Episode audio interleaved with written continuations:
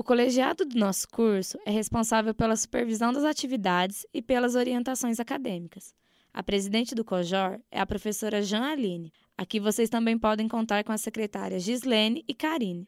O colegiado é um órgão responsável pela coordenação didática dos componentes curriculares do projeto pedagógico do curso e também ele é responsável pela orientação acadêmica dos alunos. A gente procura assegurar o cumprimento dos prazos do calendário acadêmico, a gente ajuda o aluno a montar um plano de estudos caso ele tenha alguma dificuldade em integralização da carga horária.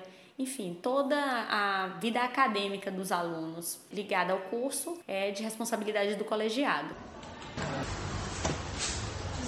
Sim, tudo bem? Vou tirar uma dúvida com você. Qual que é o prazo limite para defesa de monografia? Até o último dia de aula, até 6 de setembro. 6 de setembro. Tem como pedir uma pequena extensão do prazo? Aí teria que fazer reunião de colegiado.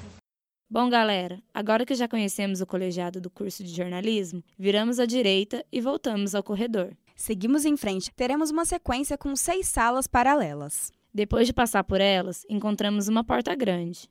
Pessoal, agora só precisamos passar pela abertura e na primeira sala, à direita, já estaremos no DEXO, Departamento de Jornalismo e Serviço Social. Pertinho, não é mesmo? É isso aí, galera. Já estamos no DEXO. Não se esqueça do prêmio no final das faixas. Por isso, passe para a próxima.